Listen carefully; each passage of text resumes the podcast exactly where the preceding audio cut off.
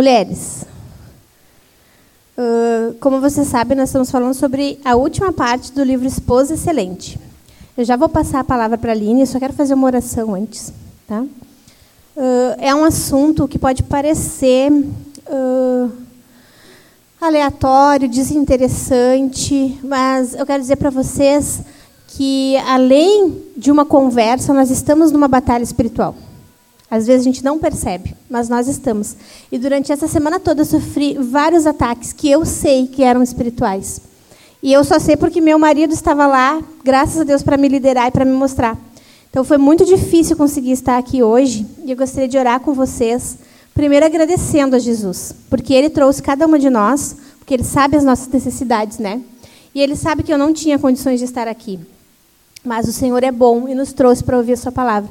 Eu queria agradecer ao Senhor com vocês através dessa oração e pedir que os nossos corações possam ser uma boa terra e que a palavra plantada hoje aqui possa produzir frutos, não aqui só o que nós falamos hoje, mas durante todos os nossos encontros. Acho que esse é o terceiro encontro, né? Que nós possamos que o Espírito Santo, como diz a Bíblia, ele nos faça lembrar das coisas que nós aprendemos e nós possamos pôr em prática no dia a dia. Vamos orar? Vamos orar, linda? Pai, Tu és um Deus tão bom, Tu és um Pai amoroso com Tuas filhas. Muito obrigada, Senhor, porque a Tua mão bondosa, Tua mão potente, Tua mão soberana nos trouxe até aqui. Eu sei que às vezes nós não temos a real noção da batalha em que nós vivemos, do quanto o inimigo tenta, Senhor, nos afastar de Ti, da Tua vontade, de quanto o inimigo tenta nos impedir de amar o teu querer, a obediência à tua palavra. Nós te agradecemos, Senhor, porque tua mão bondosa nos trouxe, nos envolveu com laços de amor para ouvir a tua palavra. Eu venho te pedir a tua sabedoria, a tua graça, a tua unção de ousadia. Que o teu Espírito Santo venha nos empoderar, que não venha ser apenas mais um diálogo, mas que cada uma de nós possa ter o coração preparado e ser uma boa terra para ouvir a tua palavra que os espinhos do mundo, que as preocupações do dia a dia, que nada venha sufocar e suplantar o que nós ouvirmos hoje aqui, mas que possamos produzir frutos a cem e dignos de arrependimento, e que através dessa palavra nós possamos ter nossos lares, nossos corações, nossas vidas transformadas por Ti, para o bem da Tua igreja, para a glória do Teu santo nome. Amém.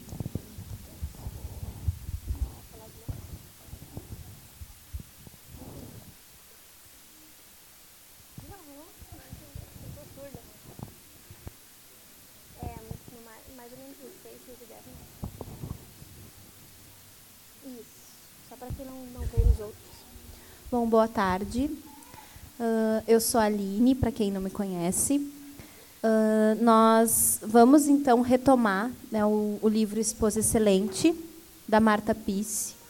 E, para quem não estava nos outros dois encontros, ela, a autora, ela aconselha mulheres acerca de casamento, de submissão, de criação de filhos.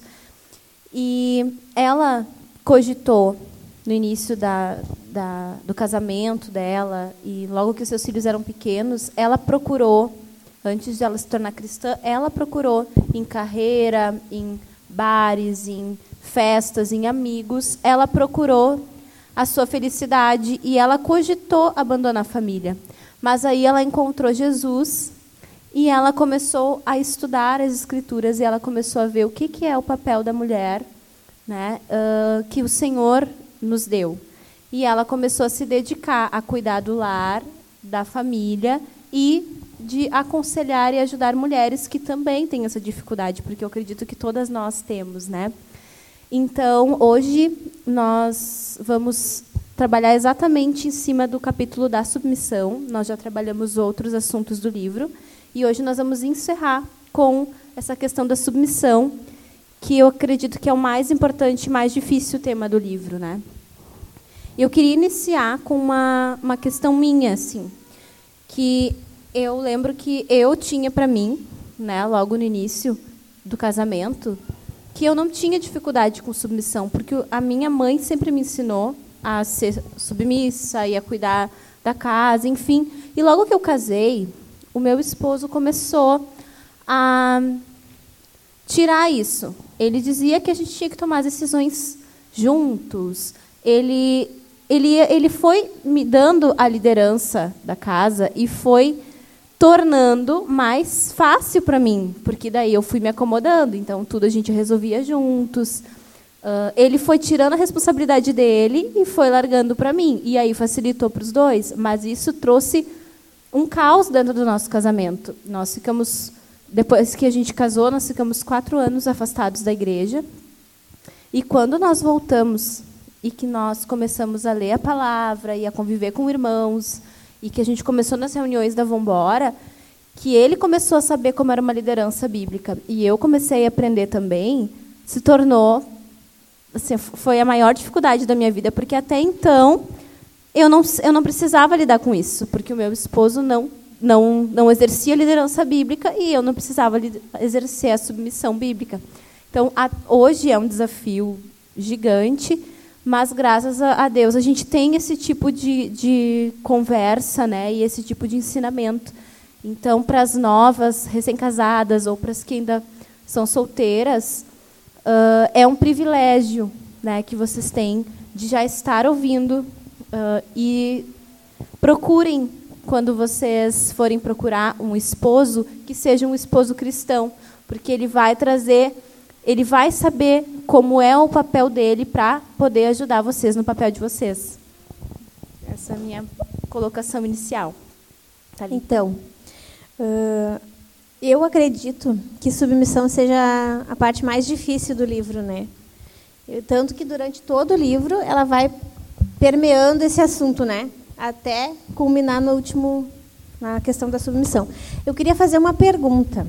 E essa pergunta não é retórica. Quem, quem, quem puder responder sim, não, ou não, ah, é, quem puder responder sim, por favor, levanta a mão e depois fala comigo. Alguém aqui tem muita facilidade em ser submissa? Puxa vida.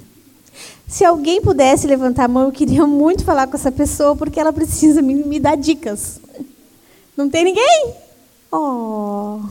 Então tá, gente. Então estamos todas no mesmo barco. É uma questão muito difícil, né? E por que, que é tão difícil, né? Eu acho que é por causa da nossa natureza decaída. Começou lá na Eva, quando ela quis tomar as decisões da sua casa. Ela decidiu olhar para aquele fruto e, de repente, o fruto não era tão perigoso assim, não era bem assim. Adão não sabia direito o que estava fazendo. Dá só uma mordidinha, uma lambidinha na fruta, não, não ia causar sérios problemas. Dá só um cheirinho, né? Não ia causar sérios problemas. Primeiro, gente, eu queria. Vamos falar sobre hum, o que é. Né? Ah, porque a, a Jenny trouxe algo para nós muito importante. As pessoas ouvem falar em submissão não se sabe o que, que é. Eu tive, pasmem, uma pastora. E ela sempre me dizia assim, não dizia para mim, dizia nas reuniões que a gente ia, dizia nos cultos, porque ser submissa não é bem assim, né? Porque ser submissa não é bem assim. Mas ela nunca dizia o que, que era, só dizia que não era bem assim. Até hoje eu não sei o que, que ela quis dizer. Ser submissa não é bem assim, era a única é, coisa que ela dizia. É o clássico, ser submissa não é ser submissa. tipo, mais ou menos isso. Então, submissão é uma palavra que vem de um termo grego, e eu não vou dizer o termo porque eu sei que vocês não vão guardar na cabeça. Porque eu também já li quatro vezes e eu não decorei, eu não consigo falar o termo. Mas o que, que significa? É um termo grego que significa estar debaixo das ordens de. Estar de, sob as ordens de alguém, tá? Isso é o que significa a palavra submissão. E da nossa sociedade se fala bastante nisso hoje em dia, né? Tem, existe praticamente uma guerra é, acho que dá para dizer que é a guerra dos sexos, né? E, e, isso, essa é, a, é o grande que né, da questão. Queria trazer para vocês primeiro um, mentiras que as pessoas andaram espalhando por aí sobre a submissão. A primeira mentira é que ela é uma questão de inferioridade. Se você é submissa, você te faz, te torna uh, inferior a quem você se submete. A nossa sociedade ela vê a submissão de uma maneira errada e pejorativa. Mas ser submisso não é uma questão de inferioridade, é uma questão de função. Exemplo disso é que Jesus, ele se submete ao Pai. Né? Isso na teologia nós chamamos de economia da trindade. Esse eu vou dizer o nome porque é fácil de, de decorar, né? Economia da trindade. Ah, o que é a economia da trindade? Jesus é Deus. O Espírito Santo é Deus. Porém, Jesus e o Espírito Santo escolhem se submeter ao Pai. E eles não deixam de ser Deus, porque o nosso Deus ele é trino. As três pessoas da Trindade são Deus, mas Jesus se submete ao Pai e ele não deixa de ser Deus. Ok? Esse foi fácil de entender? Isso se chama economia da Trindade. Ele não perde a glória, ele não é menos Deus, ele não muda a essência dele. Ele apenas escolhe eternamente, escolheu se submeter, ele esco... tanto que Jesus veio à terra como se submetendo à vontade do Pai para levar ele fala, né, que ele não veio para fazer a vontade dele, mas para fazer a vontade do Pai, para trazer glória ao Pai. O que, que ele estava fazendo nesse momento? Se submetendo. E ele, e ele é menos não. Então, esse é o maior exemplo de todos. Né? Já podia fechar aqui o, o livrinho e ir embora para casa. Outro exemplo. Uh, um político e um cidadão comum. O político ele elabora leis. E o cidadão tem que se submeter. Um político é mais do que um cidadão comum? Eles apenas exercem funções diferentes. Uma professora, a Cacá é prof, a Aline é prof. A Cacá, na sala de aula, dá as ordens. Teu aluno é menos que tu? Não. São apenas funções e responsabilidades diferentes. A Cacá tem mais responsabilidade dentro daquela sala do que o aluno dela. Mas ambos têm a mesma dignidade como seres humanos. Aline, tu tem uma diretora no, no colégio, né? Na escola Brasa. Tu está debaixo das ordens dela? Tu está debaixo das ordens dela? E ela é mais do que tu por isso? Apenas uma questão de função. Ok? Essa parte a gente já pulou, né? É uma mentira. Essa é a parte assim, uma mentira muito fácil de. Não, peraí, tá errado. A outra mentira que eu me lembrei é que as mulheres devem, que as, as, muitas feministas batem nisso e eu posso falar isso, Ingrid, é que a Ingrid é a mais polida de nós, né? Eu posso dizer assim, ó, você fala de uma forma burra, você está falando de um jeito burro. Posso? Então, o feminismo diz, propaga essa mentira e muitas mulheres aceitam sem sequer julgar se isso está certo ou não. O que, que o feminismo diz? Que o cristianismo propaga que mulheres devem ser submissas aos homens. Isso é verdade, Mariane? O feminismo propaga que o cristianismo diz que as mulheres devem ser submissas aos homens. Isso é verdade? Não. Não, isso não é verdade. O que que a Bíblia diz? O que que o cristianismo diz? Que cada mulher deve ser submissa ao seu marido. É, e sabe que eu passei por uma situação parecida quando eu entrei na igreja, eu era adolescente. E aí eu estava num local, a gente ia orar pelos enfermos, a gente estava ia se reunimos para orar num hospital. Daí eu estava ali e tal. E aí vem um rapaz assim, sabe? Do nada. Não, porque tu tem que se submeter a mim. Eu na hora eu levei um choque assim, eu é porque eu sou homem, tu é mulher. Eu, por favor, né? Não era nada, ele era meu amigo do, do, da igreja, assim, um piá, mais novo que eu ainda. Aí eu, e aquilo me fez pensar. Na verdade, como eu não entendi exatamente o que era submissão, eu fiquei pensando naquilo. Eu pensei, ah, mas será realmente ele é homem, eu sou mulher, a Bíblia diz que eu tenho que me submeter. E aquilo criou uma confusão na minha cabeça. E eu achava assim, meu Deus, imagina se vem umas pessoas que eu nem conheço, assim. É, galera, tu vai fazer o que ela anda. tipo, e realmente, quando a gente não entende o que é submissão, a primeira, acho que o primeiro pensamento, que é o que a feminista tem, é de achar, não, as mulheres na igreja são as Tudo capazes. que a mulher tem que submeter E os tudo que é homens homem. passam em cima, pisando e mandando, e não é isso. Exatamente. Aí o cara passa na rua e diz, faça isso. Aham, Tipo tipo, assim. É como se fosse isso. Isso é uma grande mentira que a gente já está acabando. E é uma mentira que as pessoas elas não, não batem contra, elas nem param para raciocinar se isso é verdade ou não. É, aparentemente. É, Sim. vão falando tanto, propagando tanto que é uma mentira aceita como uma verdade. É, aparentemente a impressão que dá é essa quando tu não conhece, quando tu só ouve a palavra, assim, né? Eu ah, a mulher é inferior ao homem, então ela tem que, ela tem que obedecer a todos os homens que passar aí, tu nem conhece, já vai. Eu acredito que é porque justamente por isso, que é porque a gente ouve no mundo, ah, e a gente acaba guarda- guardando isso gente, a gente, porque a gente não lê a Bíblia, não procura saber o que realmente a Bíblia diz sobre, e a gente acaba tendo esse pensamento, que submissão, submissão é isso. Foi o que aconteceu comigo, eu cresci na igreja, para mim submissão era ser um capacho, e eu casei não aceitando essa ideia. Foi muito complicado, depois que eu aprendi, é complicado ainda, mas depois que eu aprendi e eu entendi o significado do que é ser submissa, é diferente. Tu começa a pensar. Eu sempre, quando eu tenho dificuldade, muitas vezes, todo dia, eu lembro do exemplo de Jesus, que fecha assim, ó, dá um. Fica quieto, cala a boca. Sabe? Então, a dificuldade eu acho que é essa, porque o que, que a gente faz? A gente escuta no mundo que ser submissa é ser infe- inferior e ser, ó, ser submissa a todos os homens e a gente acaba guardando isso para nós. Mas tem também a questão de na igreja também, em igrejas que a gente aprende. ah, tem muitas ah, mulheres que às vezes sofrem muitos anos no casamento porque as igrejas daí pregam que a questão da submissão é a questão do capacho, até quando o marido ah, faz com que a mulher peque ou usa de violência. Então, na- tem a visão do mundo e tem a visão errada Os na extremos, os extremos são sempre Exatamente. ruins. Olha só o que aconteceu. A, a Mari tem essa história do colega. A Bel tá aí, né? Uma vez, tu não sei se tu vai te lembrar, Bel. Os, o Michael, o Jack e o Maicon foram sair e deixaram a Suna, a Sofia, a Mari, eu e a Bel com o Dadá em casa. E o Dadá olhou para mim e disse assim: Olha o Dadá, gente. O Dadá tem quantos anos, Bel? Oito anos. E ele disse assim: Você tem que ser submissa a mim.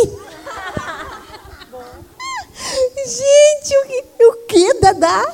Eu sou um homem, vocês têm que ser submissa a mim. Tipo, o Dadá estava com a visão deturpada. Ele achou que nós tínhamos. Mas olha, eu, eu queria. Eu quase pisei no pescoço do Dadá, né? Que que é isso, guri? Agora tu Te imagina, ajeita. tu imagina se realmente fosse isso. Imagina, não, É tu imagina impossível, a né? criança com oito anos tá assim, né? Se a gente não pegasse ele, né, Bel? O que, que ia ser? Mas a Ingrid falou de um porém que é bem interessante. As mulheres devem se submeter aos seus maridos, mas ela citou aqui autoridades eclesiásticas. Ah, se tu quiser pegar o microfone, Ingrid, existe ah, a questão de autoridades eclesiásticas. Como é que, como é que funciona daí, Ingrid? Ah, no caso, a gente se submete aos pastores, aos obreiros, né? no caso, os diáconos. Tem igrejas que têm a divisão de presbíteros também. E a Bíblia diz que nós temos que obedecer a essas autoridades que são postas acima de nós. Aqui na nossa igreja, nós temos os pastores, né, que são todos homens, e os diáconos e as diaconisas. Então, nós entendemos que esse povo que lidera a igreja é um povo enviado por Deus, né? Eh, São autoridades colocadas por Deus sobre as nossas vidas e que eles têm autoridade sobre nós. Ah, existem lugares que essa autoridade é abusiva, né? E aí a responsabilidade está também em nós. Por quê? Quando a gente conhece a palavra de Deus, a gente pode julgar se as ações elas vêm realmente da palavra de Deus ou se elas vêm da cabeça do homem, né? Então, mais uma vez, a importância da gente conhecer a Bíblia, né? Que é o nosso ponto de, de partida. Nossa bússola. Né? Exatamente. Com ela a gente não é enganada. Por que, que ahn, as mulheres que muitas delas se denominam feministas, né? Elas falam muito sobre o- a submissão e tudo mais. Infelizmente, a visão que a igreja ahn, não é a igreja de Cristo, né? As igrejas espalhadas por aí, que infelizmente não falam do evangelho de forma coerente, de forma correta, né? Elas acabam mostrando para o mundo uma ideia de submissão totalmente deturpada, como a gente estava falando aqui. Então, essa ideia deturpada ela vai sendo propagada. E aí a gente cai nesse redemoinho louco e a gente pega uma coisa que é boa, transforma em ruim e fala para todo mundo que aquilo ali é horrível, como se todas as mulheres cristãs fossem oprimidas, né? Eu não sei a gente vocês, vive mas... um mundo assim de opressão, né? Parece, né? Que a gente não tem voz, que o marido chega e fala, oh, é isso, acabou. Não tem, não tem jeito. Claro que a gente não ter. tem raciocínio quase. Né? Exatamente, é um, um poste. Não. É, é e um até é bom falar assim, ó. Eu tenho uma bebezinha de cinco meses, né? E um pai, pouca coisa boba por ela, né? E ele sempre está falando, o que, que a gente conversa em casa, está sempre dizendo: eu quero que a minha filha estude, eu quero que a minha filha viaje, eu quero que a minha filha faça luta, eu quero que a minha filha faça o que ela quiser, porque ela não precisa. E nenhuma mulher, ela tem seis meses, exatamente. A Carol sabe mais da minha filha do que eu. Obrigada, Carol. Se não fosse a Carol, eu não sei, a guria não ia nem mamar. Então, a minha filha tem seis meses. E o que, a gente. Uh, qual é o meu conselho? Mulheres, vocês não têm que se diminuir para se submeter a um homem. Vocês têm sim que procurar um homem admirável. Quando for namorar, quando for casar, esse homem deve ser admirável, a ponto de você conseguir, com maior facilidade, se submeter a ele. Infelizmente, o que, que acontece? As mulheres procuram, eu vou falar, Ingrid, eu vou falar, um banana para casar. O cara não estuda, o cara não trabalha, o cara é sustentado pela mãe, o cara não, não, não faz nada. É uma, uma apoia, como diria a Jéssica. E aí a pessoa casa igual, mesmo assim, né? E aí depois vem reclamar. Ah, mas é que ele não está pronto para liderar. Mas, gente, ver se o cara está pronto para liderar é quando é solteira. Depois que casou, já era. Aí tu te submete. Só uma observação que a Ingrid falou. É, todas as pessoas submetem à liderança, não são mulheres. Exatamente. Então, assim, aos pastores, presbíteros, diáconos, a igreja toda, né? Não é as mulheres que se submetem. Os pastores se outros, submetem uns aos outros. Então, também. não tem ninguém que não se submeta. Então, venha daqui a pouco uma pessoa dizer: Ah, mas eu não vou me submeter a macho. Vocês já ouviram uma frase assim, né? Só que essa pessoa, ela é impossível ela não submeter algo a alguém. Então, assim, ela não vai submeter ao esposo, mas ela submete ao chefe, ela submete ao professor. Então, todas as pessoas estão debaixo de uma autoridade. É alguém que tem que decidir. Porque imagina num lar em que, por exemplo, assim, vai, vocês vão conversar, o casal vai conversar, conversar, conversar. E aí não, vai ter um momento, vai ter alguma coisa que não vai chegar num acordo. Alguém vai mandar e alguém vai obedecer. Então, assim, a impressão é que dá é que, ah, então que seja a mulher que mande, porque, sabe, sempre quando tem essa questionamento em relação à submissão, tu vai ver no fim das contas o homem se submete. E isso não é visto como uma coisa feia. E não horrível. é um problema, né? É. Não é Exatamente. É, é só um não problema é, dentro da igreja. Ah, não, aí tudo bem. É, tudo bem, é só um problema dentro da igreja. Fora não é um problema, não, né? Não, isso, isso seria um próximo ponto que a Mari já trouxe para nós. É de Deus, como diria meu tio. uh, o mundo que nós vivemos, ele, ele tem leis. Um exemplo, lei da gravidade.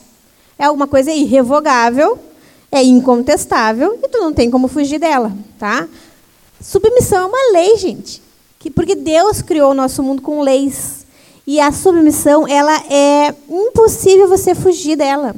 Sempre nós teremos que nos submeter a algo ou alguém. E aí, é, isso me traz o próximo ponto que eu ia trazer. As pessoas não têm problema com submissão. Elas se submetem. As mulheres se submetem ao patrão sem reclamar. Uh, os motoristas se submetem às leis de trânsito, reclamando nesse caso, mas se submetem. Uh, que mais? Os, os cidadãos se submetem aos, aos políticos. As pessoas não têm problema com a submissão. As pessoas têm problema com a submissão da esposa ao esposo. Por quê? Uma questão também da, da submissão da esposa com com o esposo que a, a, tem mulheres em igrejas, aí agora a questão de, uh, de conhecer bem a palavra de Deus, foi quem Ingrid falou, né? Que tem mulheres que são vistas, às vezes, como mais santas, porque se submetem mais e sofrem mais no casamento com o marido que não sabe liderar. E aí, até a, a, autora traz no livro que isso é um pecado, porque Deus trouxe a palavra de Deus, Ele trouxe a palavra dele para a gente com alguns meios e com algumas proteções para a mulher. E se a mulher não utiliza essas proteções se achando mais santa por causa disso, ela está em pecado, porque ela não está usando a proteção que o Senhor deu para ela através da palavra dele. A já está trazendo spoiler. Ela fala que, nesse caso, quando as pessoas acham que uh, ser submissa demais é ser santo, ela diz que uh, não é espiritual, e sim um, é um insensato, é um culto de si mesma. Porque eu sou santa, eu vou me submeter. Coisa que não, a Bíblia não manda, o que não é que é para parecer santa, que é para parecer submissa, ela está cultuando ela mesma. Então é um sofrer desnecessariamente, né? Então a gente já desmistificou duas mentiras, né?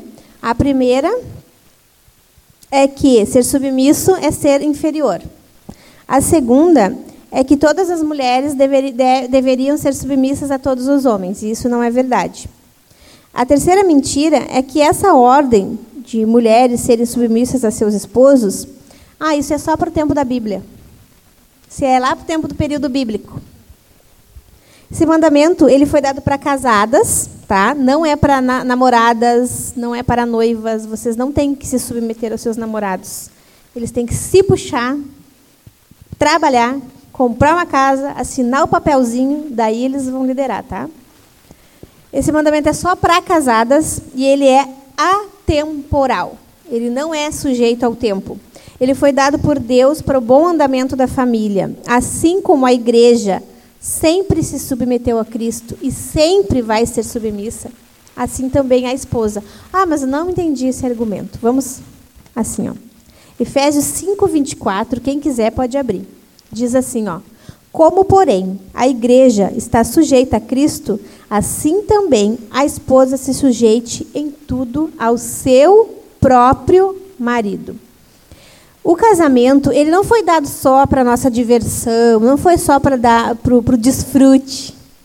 O casamento, ele é, em última instância, uma demonstração para o mundo que está nos vendo do relacionamento de Cristo com a igreja. A Bíblia diz isso. A esposa, ela tipifica a igreja e o esposo tipifica Cristo. Cristo, ele é o cabeça da igreja. Aí vocês, se alguém uh, entende de, uh, diferente, por favor, levanta a mãozinha e me explica, tá? Uh, alguma, algum, em algum momento da eternidade, passada ou futura, Cristo deixará de ser o cabeça da igreja? Não. Então tá, então está definido isso. Se em algum momento da, da, da eternidade futura a igreja deixará de se submeter a Cristo? Então, esse argumento está derrubado, né? Por quê? Porque o casamento é uma tipologia do relacionamento de Cristo à igreja, a igreja sempre será submissa. Logo, este mandamento é atemporal. Ele não é só para o tempo lá dos coríntios, ele não é lá só para o tempo de Adão e Eva, ele é para nós, hoje, porque nós somos a igreja de Cristo, nosso casamento espelha o relacionamento de Jesus com sua igreja. Então, toda mulher que tem a intenção de ser a igreja de Cristo, e isso é muito importante, isso é forte. Se você tem intenção, não, eu quero ser a noiva de Cristo, você tem que se submeter ao seu marido, isso é fruto da sua salvação. Se você luta contra isso, se você não tem a intenção de ser submissa, você tem que se questionar também sobre a sua salvação. É interessante porque às vezes a gente vê várias mulheres que têm aquele desejo de fazer a vontade de Deus. Então, ah, tá sempre em todos os cultos na igreja, tudo tal, fazendo e acontecendo e ajudando os pobres, não sei o quê. E uma coisa tão clara e uh, óbvia na escritura que é submeter o marido, tá, isso não precisa. Só que é fundamental. É porque não é conveniente, né? A quarta e última pergunta, existem outras mentiras, mas eu separei quatro, que são, no meu ver, são as principais. A quarta e última mentira que eu trouxe para nós é essa. E essa é boa, essa é de lascar. Essa é de renguer o cusco. Apenas maridos perfeitos merecem submissão. Hum. Quem é aqui, ó? Essa é uma pergunta retórica, essa eu não quero saber. Não levanta a mãozinha, tá? Quem é aqui que nunca pensou assim, ó? Mas se ele fosse um marido melhor, eu me submeteria a ele com alegria. O problema é ele. Quem é que nunca pensou? Eu duvido que se eu apontasse aleatoriamente, de três, três pensaram isso. Gente, isso é uma mentira. Isso é uma mentira que o mundo diz para nós, isso é uma mentira que o diabo diz para nós, isso é uma mentira que nós pregamos a nós mesmas, porque a gente tem aquela tendência, o nosso cérebro nos engana. Sabe quando tu está de dieta? Que daí tu fez três dias de dieta. A Cacá sabe. Cacá, minha amiga, companheira, nós estamos no mesmo barco. Três dias de dieta. Daí o teu cérebro, sem vergonha, diz assim, mas tu merece só um chocolatinho. Afinal de contas, esse dia foi tão estressante, amanhã tu vai malhar em dobro esse chocolatinho até vai te fazer bem para acelerar teu metabolismo. Quem é que o cérebro nunca disse isso? Então é a mesma coisa, o cérebro é sem vergonha. Cérebro sem vergonha. Então, ele diz para você isso também, essa mentira.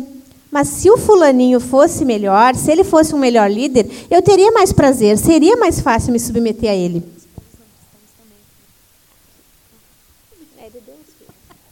Deixa eu ler para vocês uma coisinha. Igualmente, vocês, esposas, estejam, estejam sujeitas, cada uma a seu próprio marido, para que, se ele ainda não obedece à palavra, seja ganho sem palavra alguma, por meio da conduta de sua esposa. Isso está escrito na Bíblia, em 1 Pedro, capítulo 3, verso 1. Ou seja, a gente sempre pensa assim, ó, ah, mas se o fulano, ele fosse um servo de Deus melhor, ele fosse todos os domingos na igreja, ele fosse mais piedoso, eu me submeteria a ele. Eu não consigo porque a culpa é dele. Se o fulano fosse mais carinhoso comigo, não tivesse palavras ríspidas e fosse mais gentil, eu me submeteria a ele, seria bem mais fácil, a culpa é dele. Se o fulano uh, não acessasse pornografia, aí eu, eu com certeza seria uma esposa melhor, eu seria mais gentil com ele. Então, a culpa é dele. Se o fulano tivesse um emprego melhor, que eu não precisasse levantar cedo todos os dias para ir trabalhar, para ajudar ele e chegasse a casa tivesse arrumada, mas não, ele deixa a casa essa bagunça. Quando eu chego em casa está cheio de louça na pia. Eu ia me submeter a ele. A culpa é dele. Tem mais exemplos? Vocês deve estar cheia de exemplos de vocês mesmos, que está aqui ó, no cérebro, que vocês estão lembrando. Se o fulano me ajudasse a cuidar da casa, se o fulano me ajudasse a cuidar dos filhos, se o fulano fosse um pouco mais carinhoso, se o fulano fosse como ele era quando era namorado, se o fulano fosse um obreiro que nem o pastor é, se o fulano fosse o melhor líder, se o fulano ganhasse melhor, se eu não precisasse levantar cedo para ajudar ele. Tantas desculpas que nós damos a nós mesmas para não nos submetermos. A verdade é que a culpa não é do fulano. Se o fulano fosse um anjo caído do céu, nós ainda seríamos insubmissos e lutaríamos contra isso, porque a culpa é do nosso coração. A culpa é do nosso pecado, não é do pecado do fulano. E eu não estou dizendo que o fulano não peca, mas para isso eles vão ser confrontados na cavalo branco. Aqui é vamos embora. Então, em, em próprio Gênesis diz que o, que o desejo da mulher ele ia ser sobre o seu marido. E esse desejo que diz é de liderança, de rebeldia, né? Então, por mais que a gente tivesse o melhor marido do mundo, a gente sempre ia se rebelar, porque isso está na nossa natureza. Exatamente.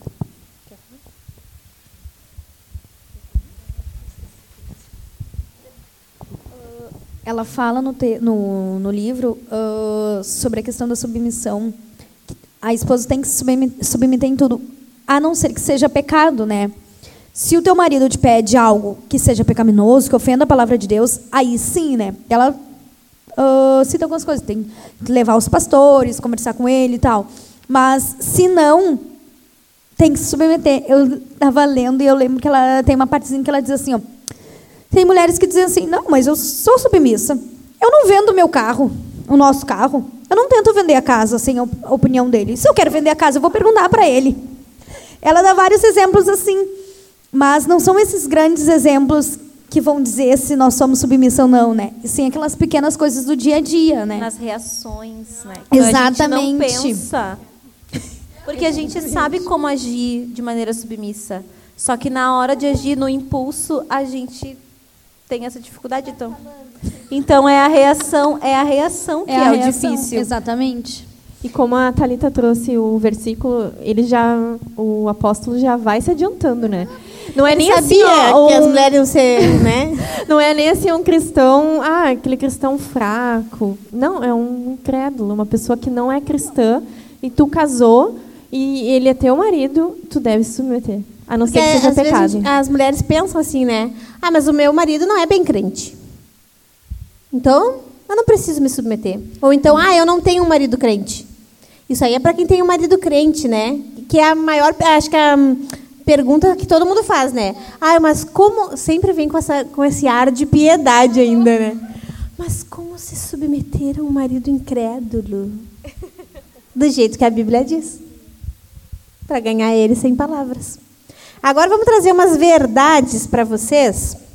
A gente tem que correr contra o tempo, porque isso aqui tem que acabar esse- hoje, hoje, hoje. Verdade sobre a submissão. Solteiras. Tem solteira aí? Uh, depois a gente vai tirar fotinho de vocês, tá? Tipo, solteiras, mulheres Nós de Deus. uma plaquinha. Eu sou submissa. Onde é que anda aquela plaquinha? bem treinadinhas para ser submissa. Bom partido, hein, gurias? Bonitas. Solteiras, vocês devem. A minha sogra não está aí, né? Solteiras, vocês devem procurar um homem cristão para se casar. Ah, daí a gente está dizendo, ah, mas tem que submeter até um não crente, então por que, que tem que procurar um cristão? Porque vai ser mais fácil. Ser submissa a um homem ímpio vai ser muito difícil. Muito Fora mesmo. Que, fora que a gente tem que procurar, o Senhor ah, manda que a gente procure alguém que seja cristão, né? A gente não pode procurar fora a luz e, a tre- e as trevas não Sim, é, quando o apóstolo trata a questão, né, é, imaginando, por exemplo, assim, um, um casal em que a mulher se converteu, ela já era casada. Então a gente não vai dizer para ela se separar, né? O marido quer continuar Exatamente. com ela, ele não é cristão, ela se converteu, né? E aí o que fazer? Ah, vamos se separar então? Não. Ah, não, se ele quer conviver com ela, ele vai permanecer com ela. Mas a Esse- submissão, ela tem que existir igual. Esse, esse verso que a Mari está falando é de 1 Pedro, capítulo 3. A expo- é o exemplo. A mulher não era cristã, se converteu e o marido não. A Bíblia diz que se ele, se ele consente em continuar com ela, ela continua com ele e ela passa a ser submissa para ganhar ele como exemplo. Aí, para as solteiras que ainda não são casadas, a Bíblia fala em 2 Coríntios, capítulo 6, verso 14. Não se ponham em julgo desigual com os descrentes, pois que sociedade pode haver entre a justiça e a iniquidade? Ou que comunhão existe entre as trevas e a luz? E nós não estamos aqui dizendo que ser submissa é uma tarefa fácil. Graças a Deus, todas aqui são casadas com homens de Deus. Servos de Deus piedosos, bons líderes, trabalham, sustentam a casa, são fiéis, vêm na cavalo branco todo mês. E não é fácil. Aí você imagina casar.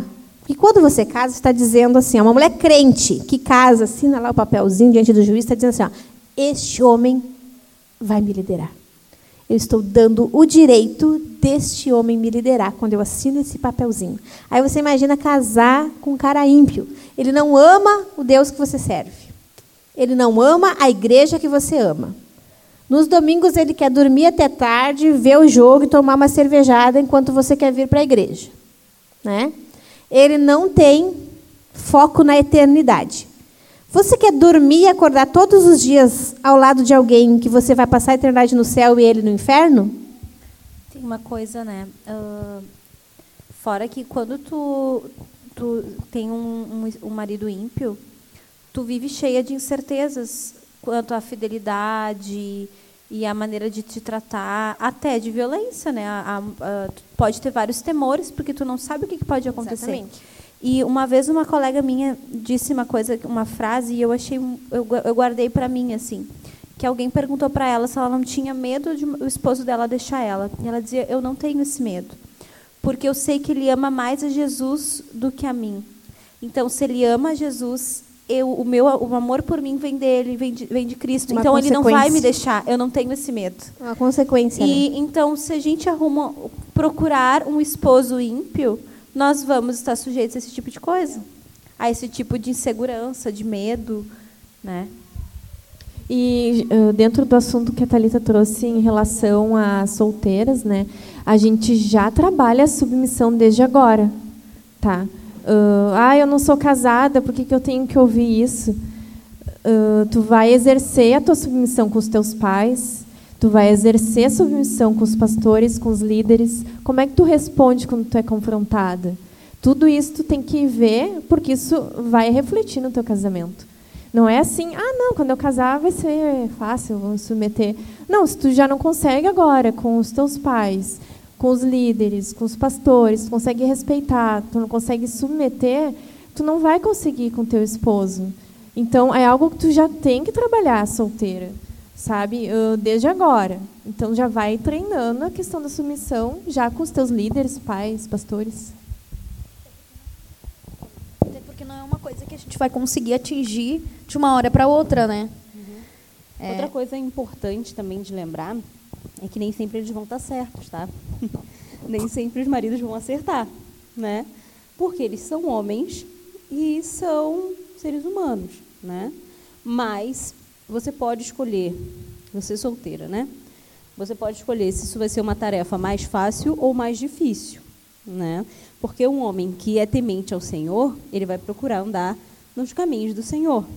Um homem que ah, não tem um padrão moral, né, ah, tão elevado quanto a palavra de Deus manda a gente ter, né, que não, não é cheio do Espírito Santo, esse homem ele não, ele não vai ter ele não vai ter a consciência, ele não vai olhar o mundo da forma como um homem cristão olharia. Então isso vai ser mais difícil. Mas homens cristãos também vão errar.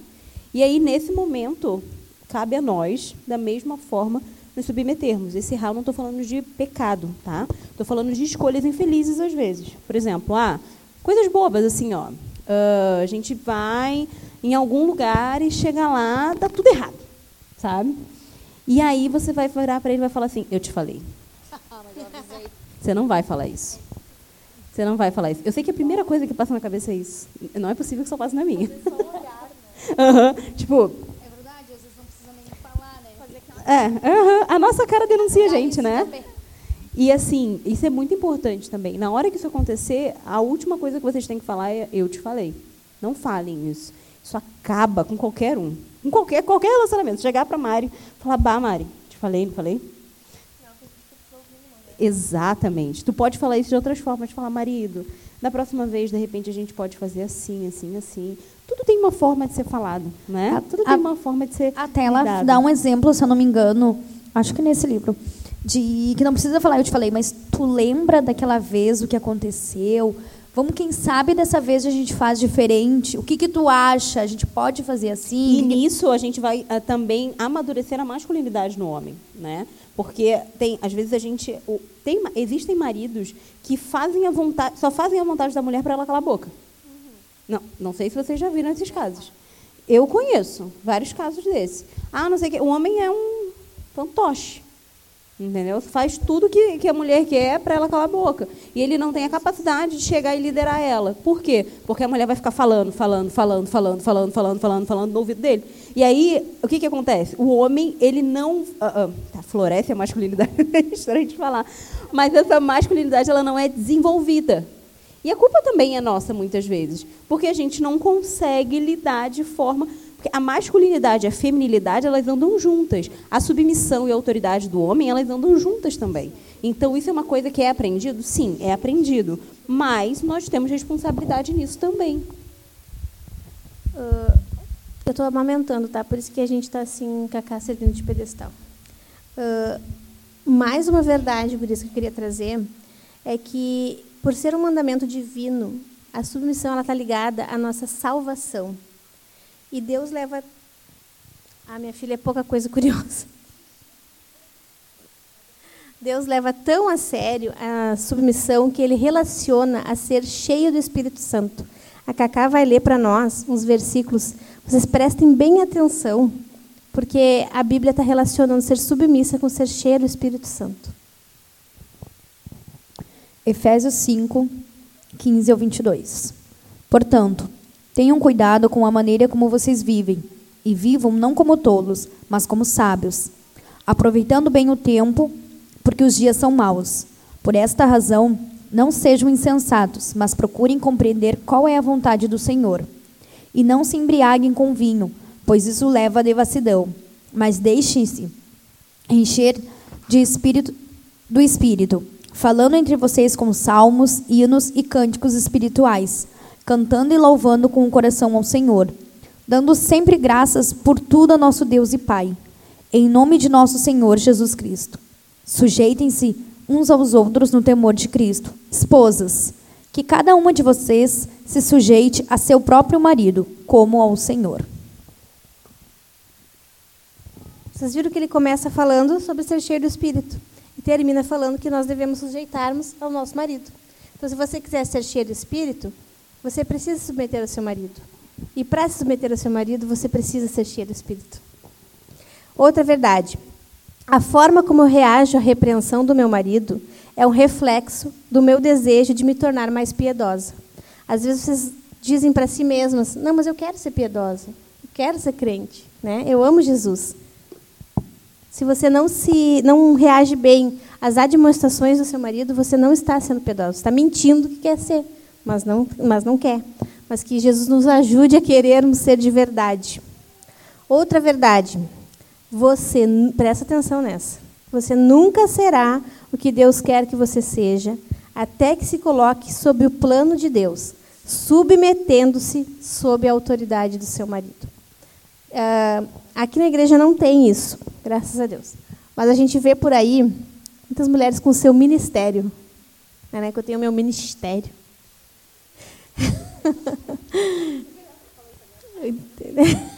É que o ministério dá mais, mais poder, mais espiritual, entendeu, Ingrid? Então, filha, não tem ministério separado do seu marido. Você, Deus pode te usar nós estamos aqui, ó. É um, é um ministério, né, Ingrid? Mas nós estamos debaixo da autoridade dos nossos esposos. A prioridade é o meu lar, a prioridade é o meu esposo, a minha filha, a minha casa e depois o nosso ministério. então não existe mulher, você não pode uh, separar, tá? Você não pode uh, dividir não, mas é o meu ministério primeiro, eu vou onde Deus me mandar.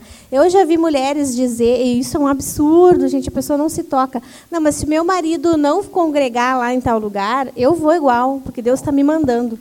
Tu sabe que uh, eu conheço uma pessoa que isso me chama, chama muita atenção, uh, que eu achei muito, muito legal uh, a visão que ela tem é, na questão do ministério família, né? Que ela tem um ministério uh, cuida de um, de um departamento na igreja onde ela congrega, e ela começou a perceber que ela não estava conseguindo cuidar da casa dela e, e da, da família, do filho dela. Ela começou a perceber no filho dela algumas mudanças que estavam sendo por causa disso. E ela uh, conversou com o esposo dela, orou e foi até a igreja e pediu dispensa desse ministério. E, e o que eu, e eu, ach, eu, eu achei demais essa, essa reação dela frente a isso, porque a família dela entendeu que é o ministério principal dela, que o Senhor deu para ela. E muitas pessoas não fazem isso. E principalmente porque, além de não dar importância para o ministério família, acha, a gente tem a tendência a achar que a gente é insubstituível na, na igreja ou em qualquer departamento nós achamos que ninguém vai fazer melhor que a gente. E nós temos que ter humildade de saber que o Senhor vai levantar e capacitar outras pessoas muito melhor que nós. Mas que nós temos que nos colocar diante da, da vontade de Deus, que a primeira primeiro ministério nosso é a nossa família.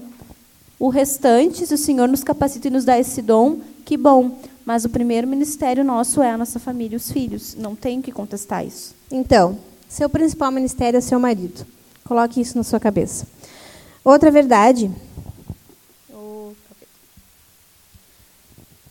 é que nós temos que nos conscientizar do seguinte: a submissão ela não é uma questão de argumentação ou falta de argumentação. Não faltam argumentos, tanto que nós trouxemos vários aqui, né? É, a submissão ela não tem a ver com circunstâncias, ela tem a ver com, a, com o nosso coração.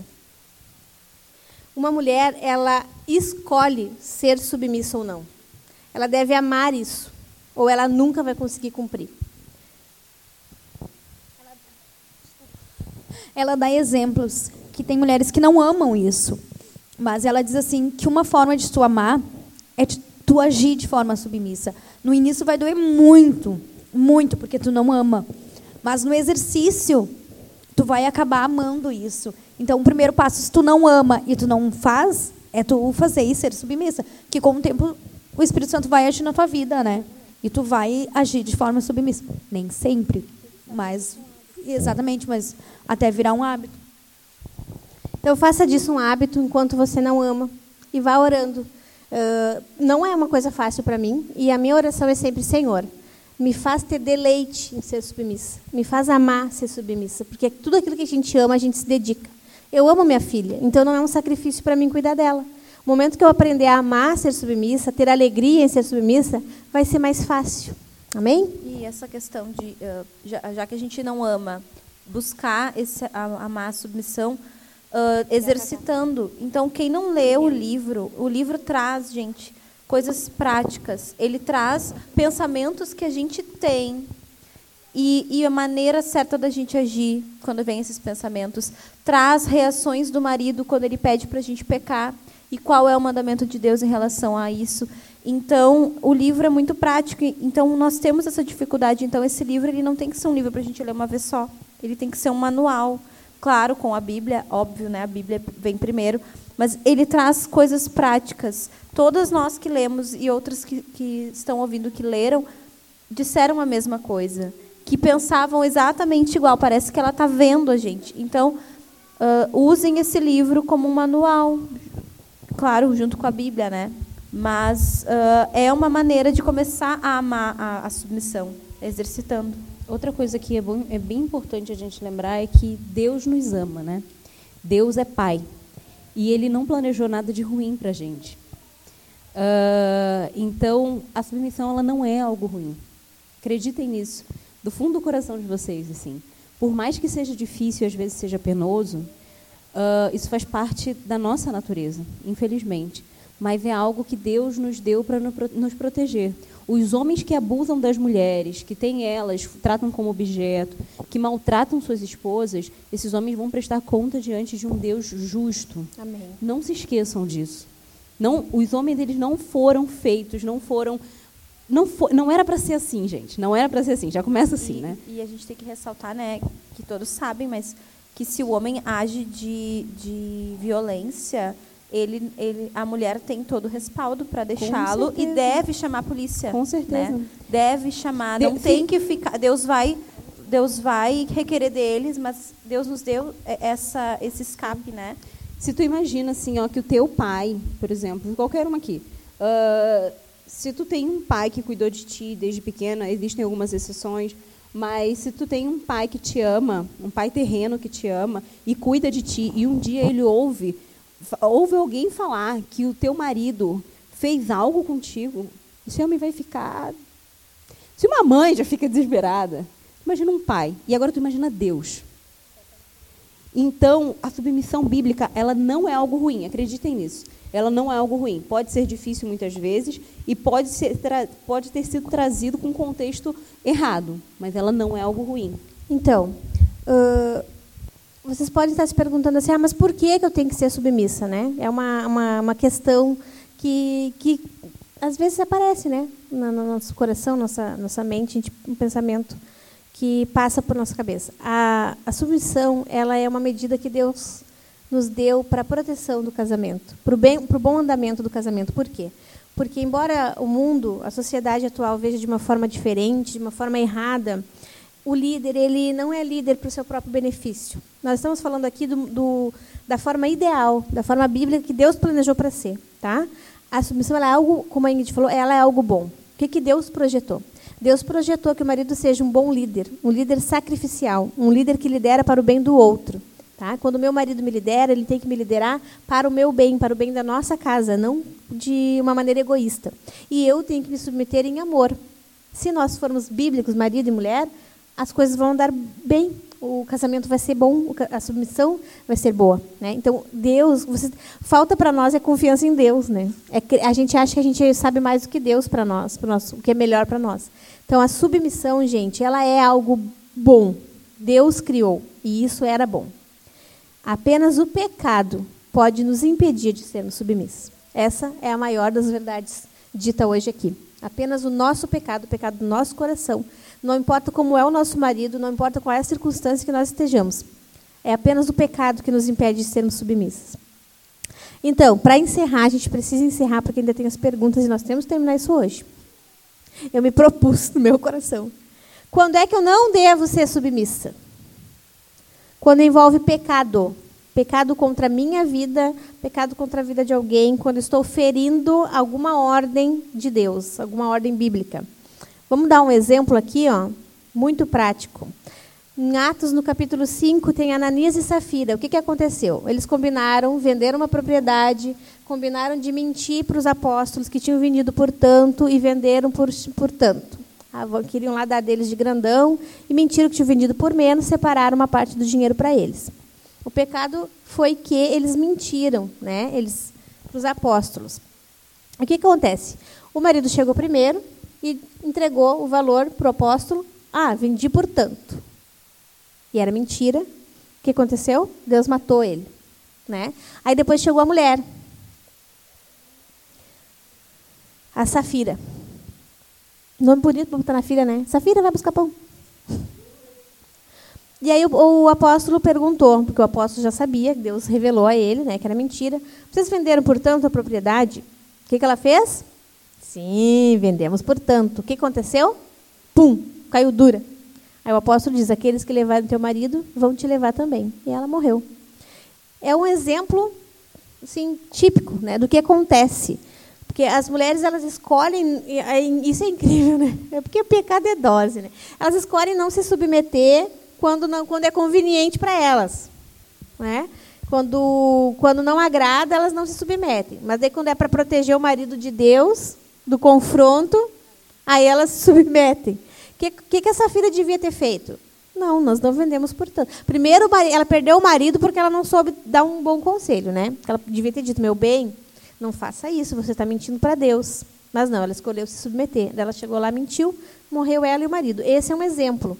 Não devemos nos submeter o quê? Quando é pecado, quando é uma atitude abusiva, quando está pecando contra a igreja, contra a Bíblia, contra os santos do Senhor. Aí você não deve se, se submeter.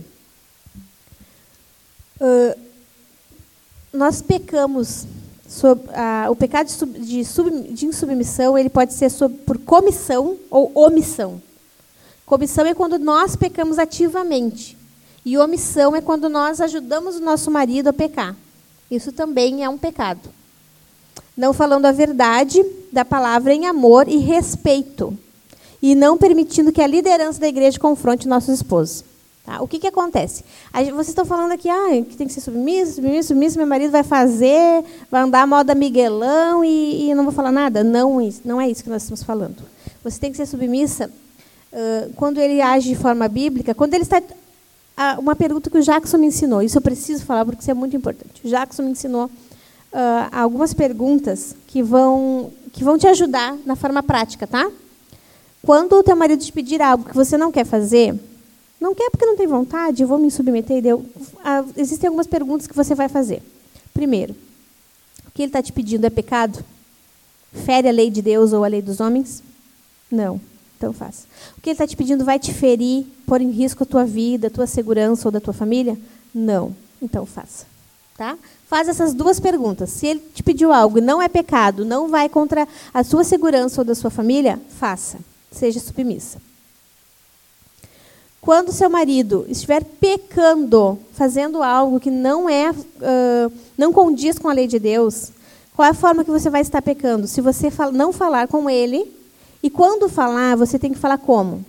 De uma forma respeitosa. Procura um momento calmo, não no momento. O que, que acontece? as mulheres são confrontadas. Ela, ela vê o marido fazendo. Vamos dar um exemplo prático, né? Que tudo tem que ser bem prático. O cara lida com pornografia. Desgranido, todo mês está lá, né? Dele no celular. E ela aguentando, aguentando, aguentando. Ela vai acumulando aquilo, né? Vai guardando. Aí, dado um momento, ela tem uma atitude submissa. E aí ele vai confrontar ela. Ou algum pastor vai confrontar ela. O que, que ela faz? Ah, mas o fulaninho fez tal coisa. Ah, mas eu não vou, não vou te aceitar, não vou aceitar porque não sei o quê, porque o mês passado, porque a semana passada tu fez isso, não sei o quê. Que, que ela está fazendo? Ela está apenas fugindo do pecado dela, do confronto que ela tem que ser confrontada, utilizando o pecado do marido. Isso é a maior sem vergonhice que eu vejo as mulheres fazendo. Elas não aceitam que o marido admoeste, porque ele também é pecador. Ou não aceitam que um, que um pastor admoeste ela a ser uma boa esposa, a ser gentil, a ser submissa, porque ele tem pecado. Aí ela não fala nunca do pecado dele. Ela nunca veio e reclamou para a liderança: olha, pastor, meu marido não me chama para fazer o culto. Pastor, meu marido está lidando com pornografia. Pastor, meu marido está faltando culto, mentindo que está indo trabalhar, está faltando culto deliberadamente. Mas daí, na hora que ela vai ser confrontada, ela traz o pecado dele à tona. Para quê? Para fugir, para tapar o sol com a peneira. Isso é pecado, gente. E eu, isso não está no meu esboço. E eu creio que o Espírito Santo de Deus está trazendo isso à tona. Porque nós cometemos isso muitas vezes. Não faça isso. Você está tá, tá fugindo de Deus. Você está querendo se esconder do confronto. Isso é seríssimo. Você está pecando por comissão e por omissão. Quando eu não devo ser submissa? Quando o que ele propõe ou o que ele está fazendo vai contra a minha vida.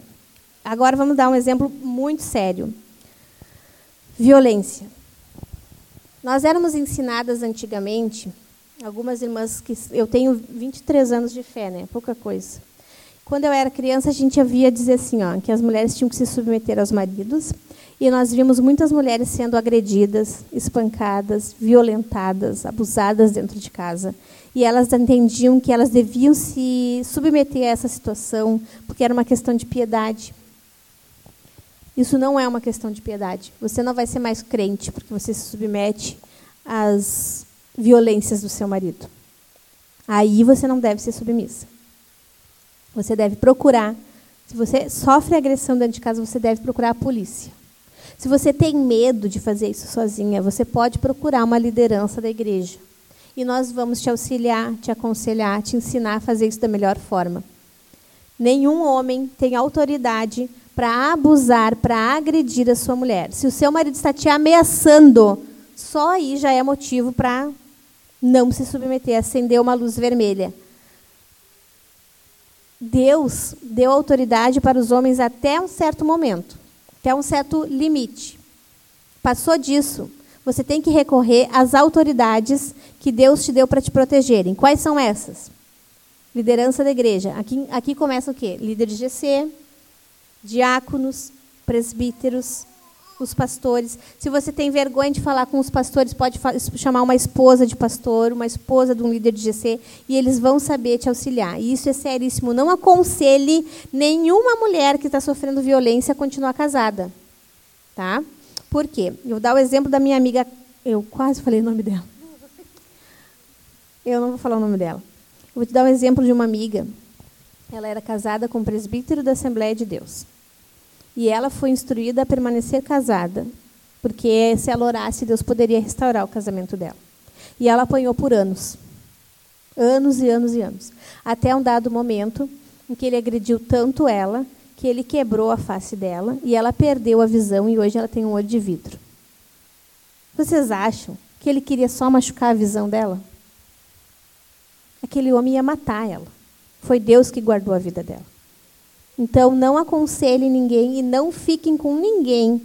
Não permaneçam, uh, não se sujeitem a esse tipo de situação. Para isso existe a delegacia da mulher, existem medidas protetivas. Se você tem dúvidas, se você está passando por isso, conhece alguém que passa, que precisa de ajuda, nós estamos disponíveis aqui para conversar. Pode procurar qualquer uma de nós. Então, é isso. Não é um, um, um assunto fácil, não é um assunto curto. Né? Nós passamos um pouco do tempo que a gente gostaria, mas eu sei que é um assunto do interesse de vocês. Se vocês tiverem mais perguntas depois, podemos fazer mais, mais reuniões sobre o assunto. E se vocês quiserem conversar conosco, se alguma mulher aqui está tá lutando contra isso, ah, todas nós estamos lutando, né? Mas além do normal, se vocês estão percebendo, estão lutando, estão tentando, estão orando e não estão conseguindo, venham conversar conosco. Pode falar, Maria. Certamente, algumas de vocês devem estar se perguntando algumas coisas. Por favor, não deixe de nos procurar. Não crie assim perguntas na tua cabeça e ah, e já taxa assim toda a reunião, tudo que a gente falou sem tirar as dúvidas. Esse livro que a gente está estudando, que a gente terminou de estudar hoje, ele responde muitas coisas. Então, a gente, eu acho que a gente não falou nem 50% do que está escrito, todas as dúvidas. Ah, se meu marido não for cristão, como é que eu ajo? Como é que será que eu tenho que repreender o meu marido se ele estiver pecando? Como é que eu faço isso? Tem muitas questões. Tragam para a gente, né? Vamos conversar sobre isso. É que a gente não tem tem tempo hábil para falar, uh, responder todas as perguntas, mas não deixe de perguntar, tá? Porque a gente cresce assim, né? Até porque relacionamento homem e mulher não são duas máquinas, né? Então cada uh, cada situação deve ser lidada de forma pastoral, é, é o termo que se diz, né? É, é, é sentar, olhar o coração, analisar o que está acontecendo, como é que vai ser a melhor forma. A raiz, o resumo de tudo aqui é querer ser submissa para a glória de Deus. O, o fim último, ou o primeiro, é, roubou a cena, né? é uh, se submeter ao meu marido não como uma questão apenas moral, não como um cumprimento apenas de uma lei, de uma regra, para que eu possa ser filha de Deus, para que eu possa ser salva. Mas como consequência da minha salvação, eu irei me submeter a este marido, desde que ele não me mande pecar, porque isso vai glorificar a Deus. Amém? Vocês conseguem compreender isso? Que isso possa nascer no nosso coração, porque isso não é natural, né? A gente querer se submeter a alguém é algo sobrenatural, é algo que vem plantado do Espírito Santo de Deus. Se vocês estão passando por alguma situação extrema, uh, que nós não conseguimos tratar aqui porque o assunto é muito extenso, podem nos procurar. A gente lê as perguntas?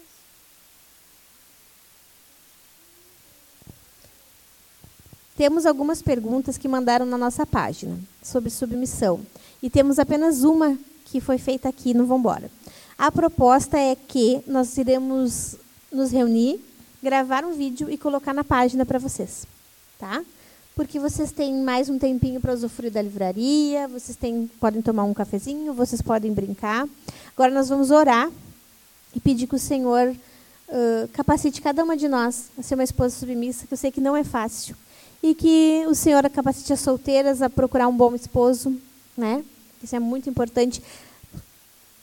Hoje eu estou muito emotiva, eu acho. Solteiras, não sejam ansiosas em procurar um marido. Sabe aquele ditado, antes só do que mal acompanhada? É a mais pura verdade. Não casem só para não ficar sozinha, não importa a idade que você tenha. É muito sério. Quando você escolhe alguém para casar, você está escolhendo alguém para viver o resto da sua vida dormir e acordar, se submeter, submeter a tua vida, confiar o teu corpo, o teu coração a um homem. Não sejam apressadas.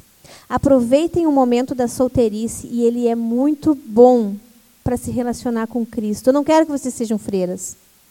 Mas eu preciso dizer isso, eu me sinto muito tocada a dizer isso. Aproveitem esse momento para orar, para sair com as amigas, para dedicar todo o tempo que vocês puderem na casa do Senhor.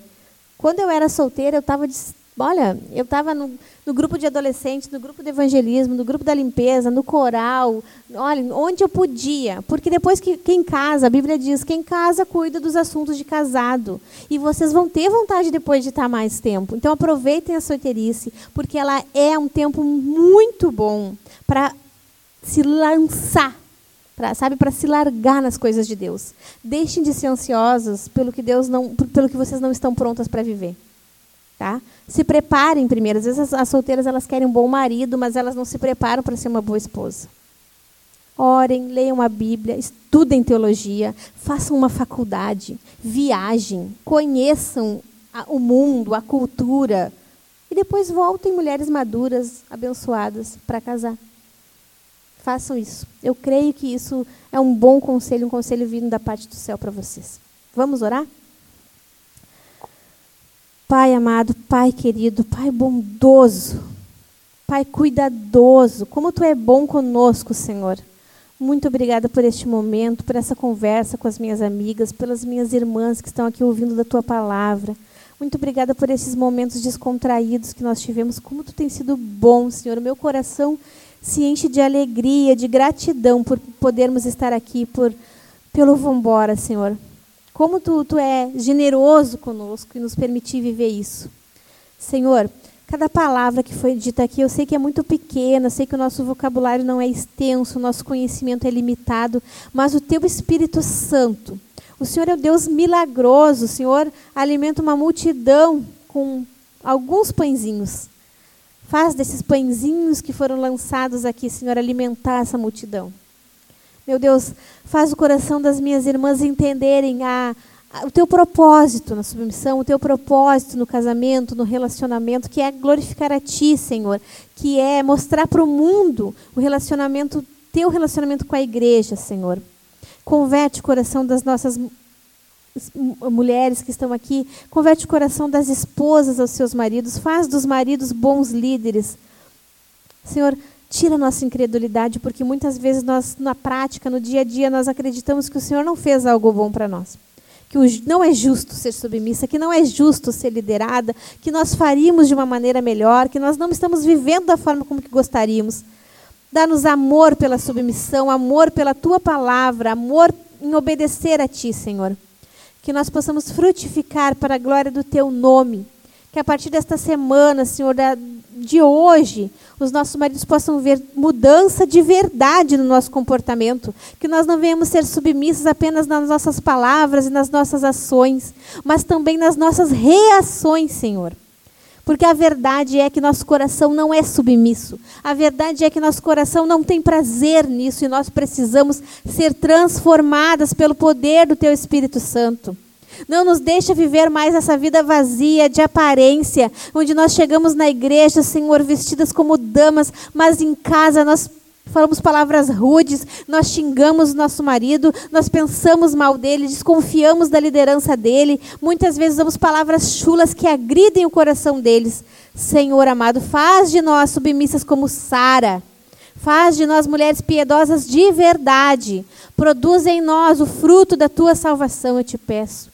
Nós não podemos mais continuar assim. E para isso nós precisamos ser cheias do teu Espírito Santo. Eu te peço para o bem das nossas casas, para o bem dos nossos casamentos, para o bem da tua igreja e para a glória do teu nome, Jesus. Amém.